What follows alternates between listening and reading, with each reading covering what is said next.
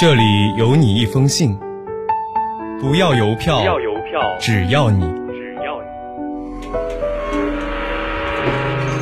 你离开了家乡离，开了家乡，我更想念你。我更想念你。欢迎收听家书系列栏目。江水三千里，家书十五行。我是今天的读信人牧羊，这是李莹莹写给父母的一封信。大家好，我是李莹莹，来自吉林长春，我在南京大学，距离我的家乡一千八百三十公里。爸妈，你们知道吗？目前，全国已有三亿人存在睡眠障碍，其中年轻人占比最高。不知道你们对此有何看法？你们可能还会不解，年轻人正处于一生中精神状态最好的时期，怎么还会有睡眠障碍？不瞒你们说，刚刚步入大学的我，也产生了一定程度的睡眠障碍。对于各种新事物的好奇，强烈想要摆脱初高中以来按部就班、单调枯燥生活的欲望，将我引进了一个自己意想不到，也不受自我掌控的状态。在那许许多多个夜晚，让我夜不成眠的是不知不觉攒下的微积分题和没有背完的英语单词，是不能再拖下去的 DDL，是新一轮的情感风暴。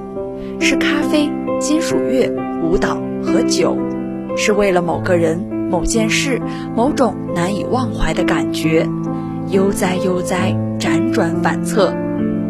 久而久之的晚睡成为习惯之后，竟也会在极其想要早休息的夜晚持续失眠。根据自身经历和与他人的沟通交流，我想，我们年轻人睡眠障碍的原因有很多。社会压力、抑郁情绪，乃至放纵娱乐等等，都会致此现象产生。年轻人熬夜大概可以分为三种类型：自杀性熬夜、报复性熬夜以及工作压力过大引起的熬夜。自杀性熬夜就是明明可以早早上床睡觉，却躺在床上深陷电子产品之中，在手机屏幕面前追求刺激。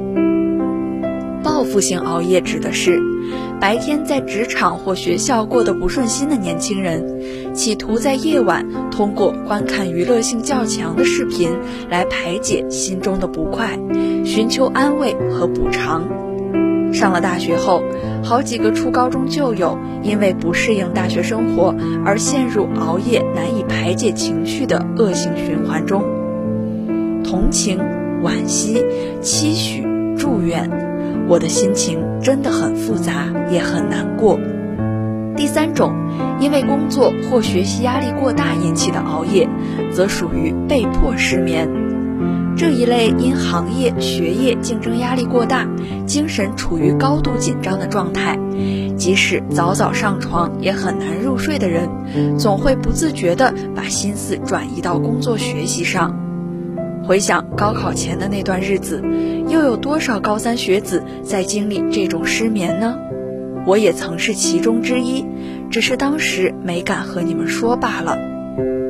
爸妈，不知道你们是否也曾经面临过失眠障碍？小时候，你们为我提供更好的教育机会，想尽办法将工作从双阳区调到长春市内，还有。我中考、高考那些日子的压力、争吵、郁闷，是否也给你们带来过精神困扰？不同年龄段的人面临的生活状况不同，我也想听听你们是否觉得中年人会因为什么导致失眠障碍吗？记得小时候你们和我说过，睡眠是对人身体影响最大的事情之一。而睡眠障碍不但会引起我们白天学习工作效率的低下，还会加剧恶性情绪循环，严重者甚至会影响生命健康。我想，失眠状况不仅是我们当前身体状况的反应，更是心理和精神状态的反应。我们反思睡眠质量问题，其实应当思考当下人的精神状态和精神困境。中国睡眠障碍人士有三亿之多，这个巨大的数目反映了当下中国人，尤其是青年群体巨大的精神压力和失控的生活节奏。爸妈，其实很多人熬夜并非你们想象的那样，仅仅是放纵堕落娱乐，其背后至因精神压力，才是需要所有人真正关注并努力以求能够得到解决的。我也真的很想听听你们对于睡眠障碍的看法和解决建议。离家的路很短，回家的路却很长。本期家书栏目到这里就要和您说再见了，下期将继续由我和我的小伙伴为您带来关于家书的那些事儿。你是晚风间夕星河若隐，一场小别离；你是破晓清晨灿烂眼中的光景。你是时光轻轻哼唱，宛若星辉铺满小巷，黑白的琴键闪着晨